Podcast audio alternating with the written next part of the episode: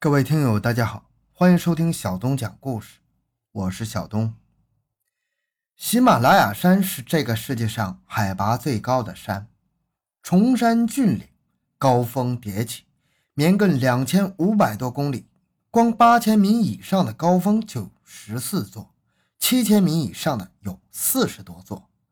这样的地方，如果说没有神秘生物的存在，反而会让人觉得很奇怪。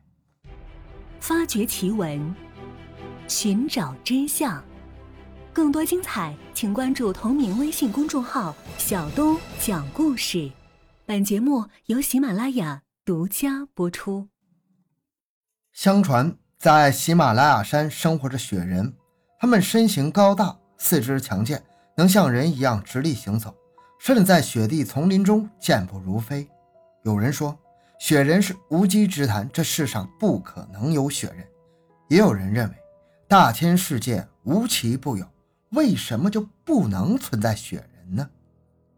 雪人不同于野人，相对于神农架的野人传说而言，雪人更加吸引人，更能勾起人们的好奇心。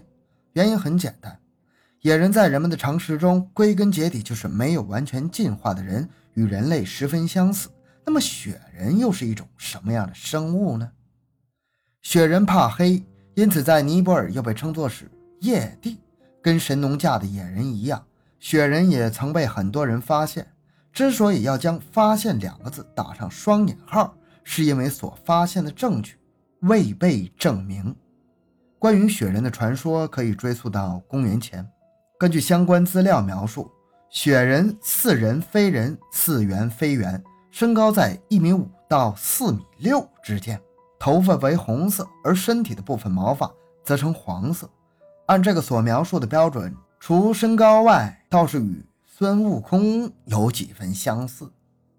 藏区的人对雪人很尊敬。相传八百年前，拉萨的墨竹工卡县修建止贡提寺的时候，由于石头太大，人类搬不动，后来是在雪人的帮助下把寺院建好的。为了感谢雪人，僧人请雪人站在一块石头上，让他用力踩出一只脚印，留下一个永恒的印记，以作纪念。那雪人力大无穷，在石头上踩出只脚印，并非什么难事儿。当下微一用力，石头上便出现了一只大大的脚印。那只脚印一直被留在止贡提寺，保留至今呢。而且寺里面还有一块镇寺之宝。雪人头骨，墙壁上画有雪人建寺时的场景。如果这个故事是真的，那么雪人便不再是传说，他们是真实存在的，而且在当时很有可能雪人与人类共存，犹如友人般的和平相处。按照这个思路再往前推理，在我们面前就会出现这样一幅情景：那是在很久很久以前。雪人也是人类的一种，而且很有可能他们跟人类源自同宗。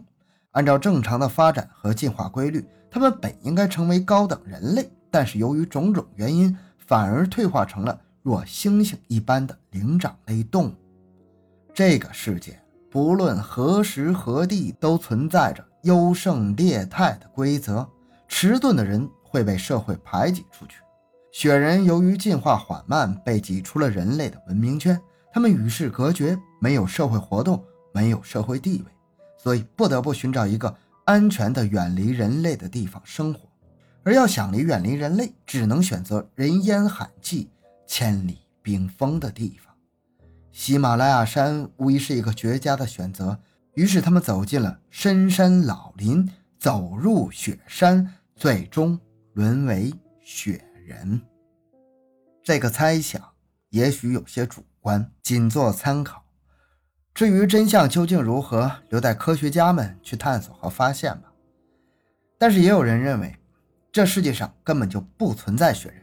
理由是，从生物发展的规律及生存能力来看，体重在五十公斤以上的大型哺乳动物不可能以个体或者三个、五个的形式存在。如果总体数量低于两三百个，那么恶劣的生存环境中，他们根本无法让自身的种源维持下去。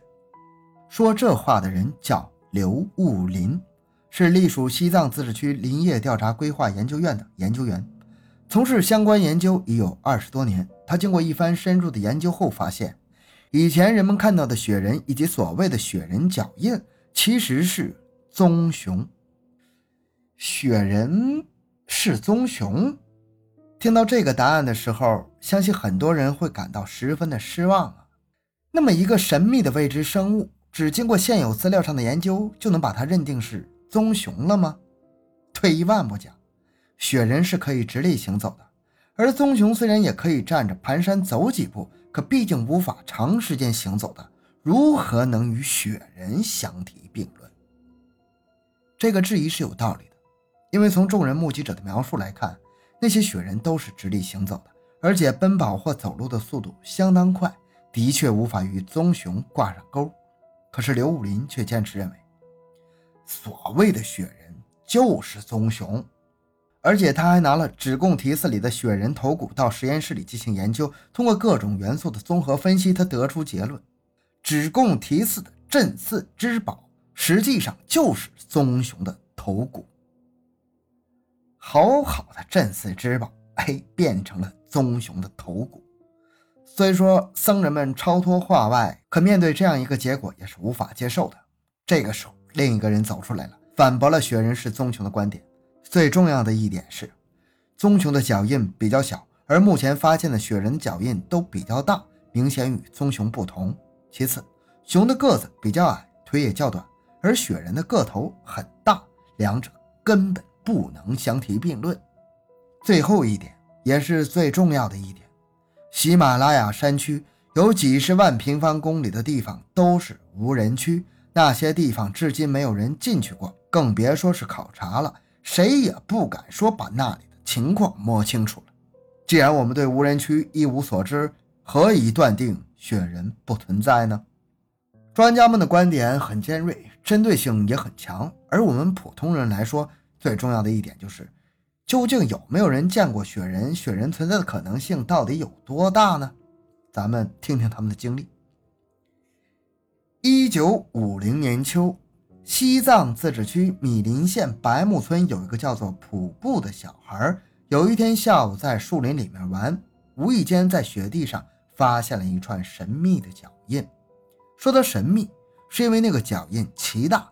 有三十多厘米长，十八厘米宽，脚拇指很大，各个脚趾朝外分开，有明显的足弓。按照脚印大小来判断，至少是有两米高的直立行走生物留下的。普布觉得十分好奇，这么大的脚印到底是什么东西留下的呢？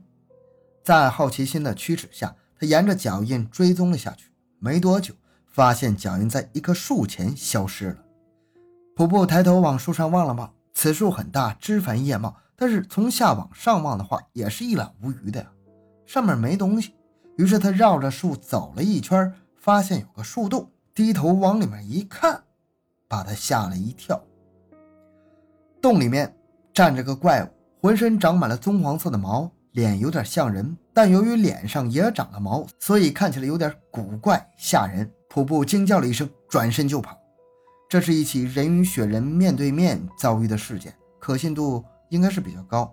但是，一来目击者是小孩，二来没有直接的物证，对科学研究没有什么帮助。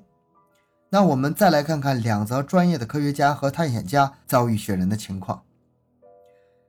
二零零二年，英国的《泰晤士报》披露说，英国牛津大学的科学家在喜马拉雅山的一棵树上发现了一团毛发，经过 DNA 分析后发现。这团毛发不属于现有任何物种，疑为传说中的雪人毛发。同年十二月一日，尼泊尔喜马拉雅时报也爆出一则消息称，一支美国考察队在珠峰发现了雪人足迹。据报道，这支考察队由九名美国电视台的工作人员和十四名尼泊尔人组成，在十一月二十四日从尼泊尔的首都加德满都出发。于十一月二十八日发现雪人足迹，下山后，在十一月三十日召开了新闻发布会，宣布发现雪人足迹有三十多厘米长。他们确认那就是雪人留下的。第一则消息说是在发现了雪人的毛发之后，经过 DNA 检测是未知物种留下的疑问雪人毛发，比较能让人接受。而第二则消息却比较可疑，甚至有炒作之嫌。他们在二十八日发现雪人足迹，三十日下山之后就召开了新闻发布会，宣称发现雪人足迹。不知道在这么短的时间内，他们凭什么判定所发现的就是雪人足迹呢？咱们再来看看下面一则报道，也是外国人在喜马拉雅山遭遇雪人的事儿，十分传奇。那是在一九五三年的五月，俄罗斯的共青团真理报报道。美国的两名探险家在喜马拉雅山找到了一具雪人的尸体。据介绍，那具雪人尸体高二点七米，重达三百公斤，死亡的原因是眼部受到重创，可能是正伤到了要害，发现的时候已经死了。两名探险家认为，这雪人的尸体十分珍贵，不亚于文物，就想把它抬出去。可是由于尸体太重，凭两个人的力量根本抬不下山去。后来找了几个当地人才将其抬出来，找到了雪人的尸体，这无疑是个轰动世界的新闻，意味着雪人之谜将揭开，地球上又多了一种已知物种。相信这件事已经出现报端，必然举世关注。可谁也没有想到，这起事件走向了出乎所有人的预料。当时有一家电视台得知了雪人尸体的事情。就赶往那两名探险家处进行采访。见了面之后，探险家表示乐于接受采访。电视台满以为可以挖到一条独家的爆炸性新闻了，可谁曾想，采访开始后，探险家说：“雪人尸体已经以一千万美元的价钱卖出去了。”记者一下就愣了，费了半天劲，竟然没有尸体。耳听为虚，眼见为实，拍不到尸体，那么这次采访的意义荡然无存呢？记者急中生智，呃，既然尸体已经卖了，就让我们看看照片吧。探险家说：“买主交代，未经他人同意，不得公开雪人尸体照片。”电视台兴致勃勃地跑去采访。别说没见到雪人尸体，连根毛都没看到。后来，雪人的尸体到底去了哪里，无人知晓。这么重要的一具雪人尸体，就这样在地球上消失了。这就是此事让人匪夷所思的地方。按说，雪人之说乃千古之谜，好不容易发现了一具雪人尸体，不管是个人还是团体，都有义务将其公布于众或者科学研究。怎么可能就不声不响的消失了呢？有人说这是一个谎言，即便是真有那么一具尸体，也是人为制作的标本，不是真的雪人尸体。后来有科学家专门进入喜马拉雅山，对雪人的传说进行考察研究。那位科学家在山林里待了几十天，没有找到雪人踪迹，自己反倒被当地人误看成了雪人。